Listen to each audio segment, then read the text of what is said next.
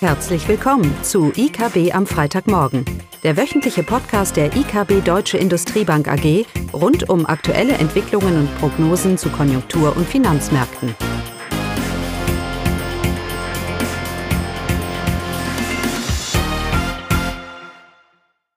Hallo und willkommen zu IKB am Freitagmorgen, heute mit Klaus, Caroline und mir, Eugenie. Ja, hallo zusammen. Wenn man vom Urlaub so zurückkommt und ein bisschen Perspektive bekommen hat, dann sieht man Sachen manchmal doch etwas anders. Es geht vor allem darum, dass wir ja hier immer wieder argumentiert haben, dass durch die aggressive Geldpolitik der Fed die US-Wirtschaft in Mitleidenschaft gezogen wird und dementsprechend die Zinsen auch wieder gesenkt werden. Zumindest mal einige schneller als in Europa. Jetzt hat sich aber herausgestellt, wenn man in die, in die USA schaut, dass die US-Wirtschaft eigentlich weiterhin, vielleicht nicht ganz überraschend wegen der Fiskalpolitik, aber weiterhin relativ gut dasteht. Während in Europa auf einmal sich die Ereignisse überschlagen, wo wir doch jetzt deutliche Spuren einer konjunkturellen Eintrübung, Stichwort Rezession, sehen. Eugenia. Genau. Die äh, Frühindikatoren, die für die Eurozone und für Deutschland veröffentlicht wurden, malen eher ein negatives Bild für die wirtschaftliche Entwicklung. Der Einkaufsmanager-Index für die Eurozone hat sich im August wieder verschlechtert, rutscht noch tiefer unter die Wachstumsschwelle auf 47 äh, Punkte. Diese Verschlechterung ist vor allem auf den Rückgang des Dienstleistungsindex zurückzuführen. Dies ist nämlich um 2,9 Punkte auf 48,3 zurückgegangen. Der Index für Industrie ist zwar etwas angestiegen, liegt aber mit 43 äh, Punkten deutlich unter der Wachstumsschwelle von 50 Punkten. Also für die Eurozone ist erstmal weder in der Industrie, aber auch nicht äh, noch bei den Dienstleistern mit Wachstumsimpulsen zu rechnen. Auch in Deutschland bleibt die Stimmung der Unternehmen negativ. Der Gesamtindex äh, ist im August auf den niedrigsten Stand seit Mai 2020 gesunken und liegt bei 44,7 Punkten. Der Industrieindex bleibt mit 39,1, also fast gleich, äh, aber liegt eben tief im rezessiven Bereich. Aber was in diesem Monat äh, zu diesem Rückgang des Gesamtindex geführt hat, war der Dienstleistungssektor. Der ist nämlich von 52,3 auf 47,3 Punkte. Also dieser Index liegt jetzt auch unter der Wachstumsschwelle. Also die Hoffnung, dass jetzt der Dienstleist, Dienstleister als ja so einen kompensierenden Faktor für die schwache Industrie steht, der schwindet und so erwarten wir für das dritte Quartal eben nicht mit wirtschaftlicher Aufholung, also eher mit einer leichten Schrumpfung. Ja, nicht nur das dritte Quartal. Also eigentlich ist ja das Bild wird ja bestätigt. Wir haben schon lange gesagt, diese Rezession kommt und sie kommt über die Geldpolitik und sie wird auch dafür sorgen, dass die Inflationsrate deutlich nachlassen wird eine Einschätzung, bei der wir nicht weggehen. Und wenn man mal ein bisschen über den Rand guckt, also ich tue mir sehr schwer im Moment, irgendwelche positive Aspekte wirtschaftlich zu sehen, was globale Bild anschaut, bis auf die USA, aber auch sie wird sich drehen. Der interessante Gedanke ist natürlich jetzt, äh, ob vielleicht die, die Zinsabsenkungen, die Erwartung über eine Zinssenkung in der Eurozone, die ja weit bis 2024, 2025 verschoben wird, ob sich die Ereignisse jetzt nicht überschlagen und die EZB vielleicht doch sogar etwas früher agieren äh, könnte. Während wir in den USA, dadurch, dass auch die US-Wirtschaft weiterhin relativ gut tut, auch unterstützt durch die Fiskalpolitik, hier die Fed die Zinsen vielleicht höher für länger halten wird, hat sie auch schon, auch schon angedroht. Aber am Ende muss auch da die ähm, geldpolitischen, geldpolitischen Realitäten werden auch da zu einer Abkühlung führen. Wir gehen davon nicht weg. Und jetzt schauen wir uns mal das gesamte Bild an. Und jetzt sehen wir eine deutsche Wirtschaft, die von der Exportseite her, auch China, was wurde jetzt über China in den letzten Wochen viel geschrieben, nicht nur die Konjunkturindikatoren, die schlecht sind, sondern auch die strukturellen Besorgnisse, Stichwort Immobilienthematik, ähm, wie auch die USA, die Abkühlung, auch für den Export ist das Bild doch eher eingetrübt. Ähm, übrigens Stichwort äh, Immobilien.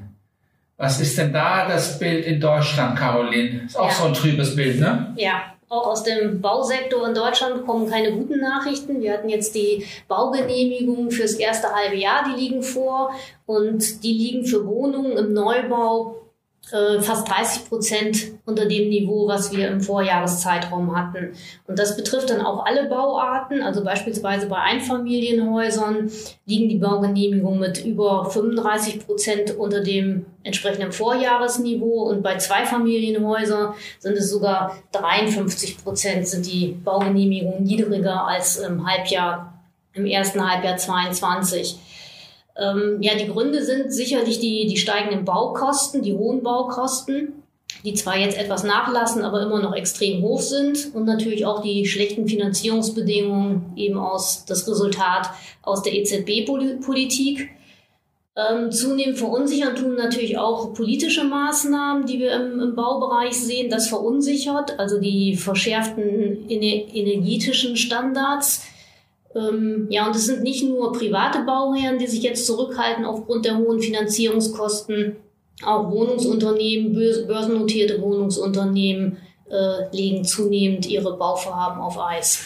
Aber diese niedrigen äh, Bauvorhaben, die du gerade gesagt hast, das wird ja erst dann wahrscheinlich nächstes Jahr genau. in den Zahlen auftauchen. Ja, ja, ja. Das besteht diese Sicht, die wir haben. Eine durch die Geldpolitik induzierte Rezession wird ihre Zeit brauchen. Das heißt, die Möglichkeit, ich denke gerade an den Euro-Dollar jetzt, so die Implikation heraus. Das heißt, wenn sich das Konjunkturgerade so festigt, wird die Erwartung von, von früher sinkenden äh, EZB-Leitzinsen sich festigen. Das heißt, es lange in der Zinskurve wird nach unten gehen. Die, auch die deutsche Zinskurve wird mehr und mehr invest werden. Und das würde natürlich bedeuten, dass der, dass der Dollar Auftrieb bekommt gegenüber dem Euro. Ja, aber wir sagen ja, die Fed wird relativ äh, eher zögerlich in ihrer Zinssenkung sein, weil sie es nicht braucht. Während wir hier in Europa, wie wir ja gesehen haben, über, auch über die reale Geldmenge, die schrumpft. Äh, und jetzt wirklich hier alle, wie sagt man da, so alles, alles am Brennen ist. Dienstleistungssektor hast du gesagt, Eugenia, die Industrie sowieso. Und über all dem herrscht ja auch äh, nicht nur China Risiko bezüglich Chinas Wachstum, sondern ja auch dieser anhaltende Konflikt zwischen China und den USA. Und die USA geht ja langsam schon in den Wahlkampfmodus. Der ist zwar erst zwölf Monaten, aber da wird schon kräftig Wahlkampf da drüben gemacht. Und das Wichtige ist die Erkenntnis, dass es ist vollkommen egal, ob es Demokraten oder Republikaner sind. Beide sind sich einig, dass China an allem schuld ist. Und dass China der große Feind ist. Das in einem Land, das auf Kosten der chinesischen Billiglöhne jahrelang ihren Lebensstandard äh, über dem eigentlichen Produktionsniveau gehalten hat. Ja? Aber okay. Auf jeden Fall, China ist an allem ist an allem schuld. Und das erschwert natürlich auch, oder, oder diese Konfliktsituation, die wir momentan auch über die EU, mit diesen, mit diesen Regulierungen, dass wir in China, dass man China verbietet, in gewisse Industrien zu investieren, das wird sich in den nächsten zwölf Monaten oder über die nächsten zwölf Monate dieser Konfliktpotenzial weiter eskalieren. Davon gehe ich aus. Diese Thematik und natürlich der, ein, ein Verlierer im Spiel ist natürlich die weltweite Klimapolitik weil wir uns ja mit dem größten CO2-Produzenten hier im Streit befinden oder zunehmend. Also ich mache mir Sorgen in den nächsten Monate, dass dieser US-Wahlkampf die gesamte global, globale Stimmung, sage ich mal, und China und die Handelsbeziehungen und die politischen Beziehungen, dass das weiter eskalieren wird, weil China eben für alles hinhalten muss, was Amerika selber zum Teil verbockt hat. Stichwort ein, äh, ein strukturelles äh, äh, Handelsbilanzdefizit über Jahre. Das hat nichts mit China zu tun. Und das ist sicherlich ein Gesamtrisiko. Und wir, wir haben schon viel darüber gesprochen, die Bedeutung, die China hat im Welthandel, in der Weltwirtschaft, diese hohe Vernetzung, die wir da sehen. Ähm, das macht einem schon Sorge. Das heißt, wir haben politischen Druck und wir haben konjunkturellen Druck aus China und wir haben natürlich auch den strukturellen Druck. Der Immobilienmarkt da ist ja auch nicht so toll, Caroline. Mhm. Und der, der, Bausektor macht ja einen großen Beitrag zur chinesischen Wirtschaft oder relativ großen ja, Beitrag. Ja. Das ist alles, alles äh, mit Vorsicht zu genießen. Jetzt schaue ich mich auf die deutsche Wirtschaft und frage mich, wo kommt das Wachstum her? Der Konsum, ja, der Konsum ist vielleicht eins der Punkte. Die Bundesbank? Ja, die geht davon aus, dass zumindest der Konsum stabilisieren wirkt, weil die eben die Inflation nachlässt und äh, ja die Löhne ja relativ positiv ausfallen genau. werden. Genau. So, und dann haben wir Investitionen, die sind belastet über die, über die Konjunkturthematik, über die äh, globalen Entwicklungen. Da wird sicherlich, das wird einiges an Gegenwind kommen, trotz des hohen Investitionsstaus. Wenn ich mir Sorgen mache über Gewinne und über meine, über meine Absatzmärkte weltweit, ähm, dann äh, treibt das kurzfristig meine, mein Investitionsverhalten. Und ich bin auch sicher, so wie wir das mit der Ukraine-Krieg auch erlebt haben und mit Corona erlebt haben, so werden wir auch jetzt sicherlich sehen, dass dieser Hype, um die Klimaziele zu erreichen, richtig oder verkehrt, ist nicht der Punkt. Der Punkt ist, dass das an Relevanz nachlassen wird. weil der Schuh drückt, die Konjunktur ist eine Rezession. Ja? Und das viel bedeutender sein wird, wenn wir hier steigende Insolvenzen sehen werden und die Unternehmen hier wirklich Investitionsstandort Deutschland den Rücken zukehren vielleicht auch. Das wird deutlich mehr hier kurzfristig äh, die Investitions- und politische Entscheidungen treiben als die Klimapolitik. Es gibt ja eine Studie der KfW, dass 5 Billionen für den Transformationsprozess notwendig sind an Investitionen und 90 Prozent sollen davon durch die Privatwirtschaft getragen werden. Genau. Und was brauche ich dafür, damit es stattfindet? Finanzierung.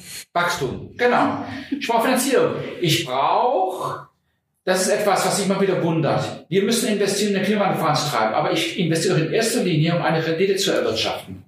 Darum müsste der Staat auch die Rahmenbedingungen richtig schaffen, die CO2-Bepreisung und nicht überall sich einmischen. Ich muss doch profitable Investitionsmöglichkeiten schaffen durch CO2-Bepreisung. Okay, aber das ist jetzt ein bisschen. aber wir sind in Deutschland ganz weg vom Thema. Wir müssen investieren, damit wir CO2 reduzieren. Nein, ich muss tragbare, profitable Geschäftsmodelle haben, damit sich Investitionen lohnen. Davon sind wir weit weg. Und die Konjunktur hilft uns aber auch überhaupt nicht. Das ist genau mein Punkt. Also von daher ist das eigentlich auch, verfallen wir gleich in Depression hier. Naja, also Konsum ist die große Hoffnung, solange der Arbeitsmarkt hält und Lohnmoderation. Gut, das ist eine Frage natürlich jetzt, so welche Maße die Wirtschaft durch die Abkühlung der Wirtschaft der Arbeitsmarkt sich halten wird. Aber das sicherlich, das wird ein Hoffnungselement. Der Konsum, Investitionen sind es nicht. Der Staat ist die große Sorge. Das wollen wir ja nicht, dass er noch mehr Geld äh, ausgibt, beziehungsweise da ist eigentlich weniger zu erwarten, weil die ganzen Stützungsmaßnahmen wie die Gaspreisbremse, das fällt ja auch dann weg. Was die Exporte angeht, machen wir uns Sorgen, weil die Schwellenländer nicht mehr so gut tun. Einfach an China, das haben wir ja langsam thematisiert jetzt. Ja, und die Importe helfen unserem Wachstum sowieso jetzt erstmal, erstmal nicht. Das heißt, alles in allem ein sehr schwieriges Umfeld, kann man jetzt sehr, sehr negativ sehen. Natürlich, wenn man die, äh, so eine Zeit des Umbruchs ist natürlich auch eine Chance. Aber nochmal, Chancen ergeben sich nur dann, wenn ich Gewinnmöglichkeiten habe. Also mal auf auch über den Teich gucken in den USA. Dieses Inflation Reduction Act ist ein reines Reindustrialisierungsakt der US-Regierung, um Gewinne und den Unternehmen zu sagen, ich gebe dir Steuervergünstigungen, damit du Kohle machen kannst. Also Gewinne jetzt. Ja? Da sind wir irgendwie weit, weit davon, davon entfernt. Also the stakes are high, was in Deutschland, was in ganz Europa angeht. Äh, für unsere, für unsere Wirtschaft und für unsere Konjunktur. Und wir können hier in dieser Runde nur immer wieder betonen, diese Konjunktureintrübung, diese Rezession ist eine Herausforderung auch für den mittelfristigen Ausblick des Standorts Deutschland, weil hier sehr viel auf dem Spiel steht. Jetzt müssen wir aber etwas Positives sagen. Wir können ein schönes Wochenende wünschen. Das ist positiv. Das Gute ist, die Inflation kommt runter. Und sie kommt runter, wie wir es erwarten. Und ich sage hier nochmal, wir werden eine Inflationsrate von zwei oder unter zwei Prozent in einem halben Jahr hier sehen. Und dann werden wir, werden Diskussionen geführt werden, warum die Zinsen gesenkt werden müssen, weil die Rezession da ist. Und diese Argumente, dass wir mittelfristig eine höhere Inflation haben, nein. Wenn, dann haben wir höchstens höhere Zinsen mittelfristig, aber nicht die Inflation. Die IKB bleibt bei dieser Einschätzung. Ich hoffe, ihr teilt die. Teilt ihr die? Ja, ja. Gut. Dankeschön. Danke. Tschüss. Tschüss. Das war das wöchentliche IKB am Freitagmorgen. Sie wollen immer über neue Ausgaben informiert bleiben? Dann direkt den Podcast abonnieren. Oder besuchen Sie uns unter www.ikb-blog.de slash podcast.